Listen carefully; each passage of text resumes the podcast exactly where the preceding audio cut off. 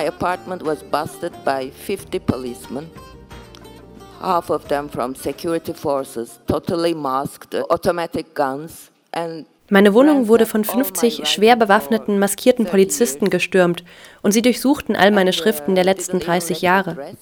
Ich durfte mich noch nicht mal anziehen, hatte bloß kurze Hosen an.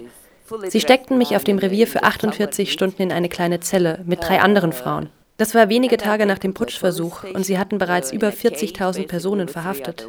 At that time, it was only one month after the coup, uh, attempted coup, and already there were 40,000 arrests. 132 Tage in Untersuchungshaft. Asli Erdogan schrieb für Özgür Gündem, eine türkisch-kurdische Zeitung, sie war eines von sechs Mitgliedern im beratenden Gremium der Zeitung. Nachdem das Blatt durch eine Anordnung der Staatsanwaltschaft schließen musste, wurde Erdogan in der Nacht zum 17. August 2016 festgenommen. Der Vorwurf? terroristische Propaganda für eine illegale Organisation, in ihrem Fall die kurdische PKK, Mitglied einer illegalen Organisation und Volksverhetzung. It's pro-Kurdish newspaper. It has many cases against it, but it is perfectly legal, which pays its tax every month. Die Zeitung war damals total legal. Sie zahlte jeden Monat ihre Steuern und wir waren nur als symbolischer Akt im beratenden Gremium. Ich bin die erste Beraterin, die jemals verhaftet wurde. Mir wurde der Verstoß gegen Paragraf 302 vorgeworfen, dem schwersten Vergehen gegen den Staat, Zerstörung der Einheit des Staates. Das wurde bis 1999 mit der Todesstrafe belegt. Ich bin also die einzige Schriftstellerin in der türkischen Geschichte, die theoretisch zur Todesstrafe verurteilt werden könnte, denn die Todesstrafe könnte jeden Moment zurückkommen. So in fact I am the only female literary writer in the Turkish history who was more or less asked a death sentence. The death sentence might come back any moment in Turkey. Then that will be the sentence they are asking for me. By the way, none of the journalists were arrested and the paper is still published. Keiner der Autoren der Zeitung wurde damals verhaftet. Und die Zeitung wird immer noch veröffentlicht.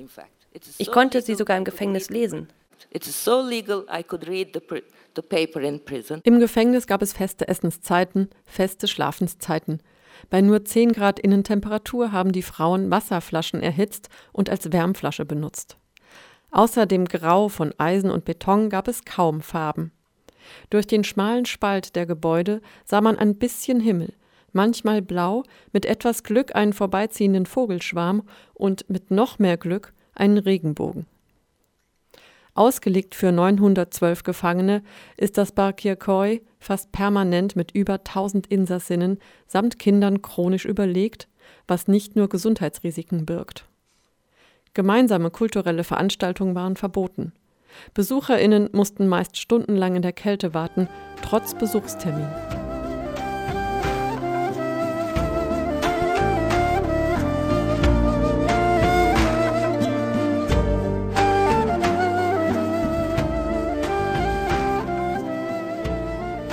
Für die Schriftstellerin Asle Erdogan fordert die Staatsanwaltschaft lebenslänglich.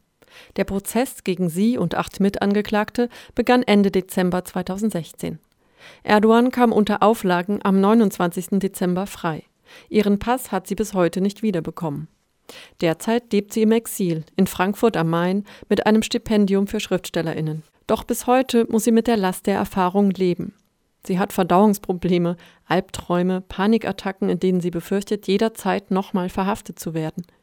Es fällt ihr aus demselben Grund schwer, neue Bücher anzufangen. Gegen ihre Schlaflosigkeit macht sie nachts Ballettübungen. Da sie nicht ins Ausland reisen darf, werden ihr in Abwesenheit der Bruno Kreisky-Preis für Verdienste um die Menschenrechte und der Erich Maria Remarque Friedenspreis verliehen. Für Asli Erdogan ist die derzeitige türkische Regierung vergleichbar mit einem faschistischen Regime. Gefängnisse sind für sie Konzentrationslager, in die man von staatlichen Geheimdiensten, vergleichbar mit der SS, willkürlich und ohne richterlichen Beschluss gesteckt werden kann. Sie wünscht sich einen viel breiteren öffentlichen Aufschrei, vor allem von Seiten anderer europäischer PolitikerInnen. Turkey, stop it. I mean, we see what's happening in Turkey and we don't, we have seen it before and we don't want to collaborate with this regime. They have never said it, actually, the politicians.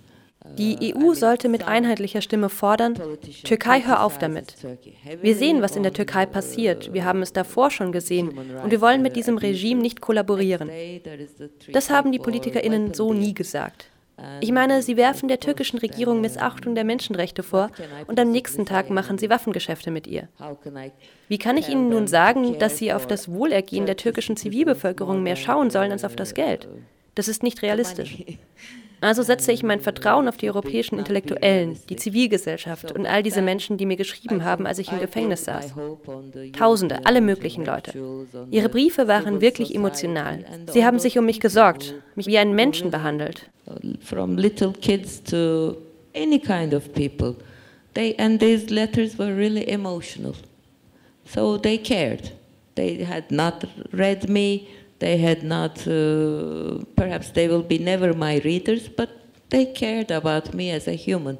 Laut Erdogan wurden seit dem Putschversuch weit über 100.000 JournalistInnen, SchriftstellerInnen und Kulturschaffende in türkischen Gefängnissen inhaftiert.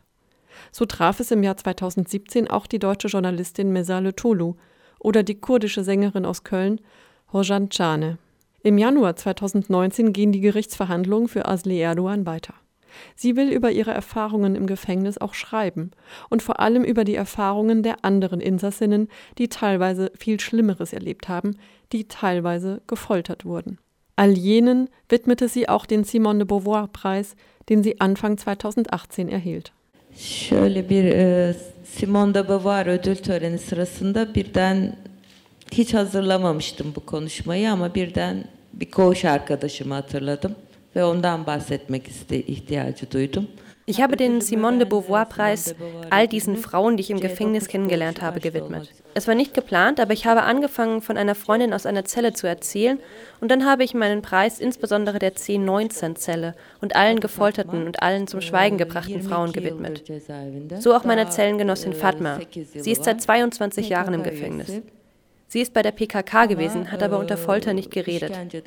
Dann ist ihr zweijähriges Kind gefoltert worden, die Hände verbrannt.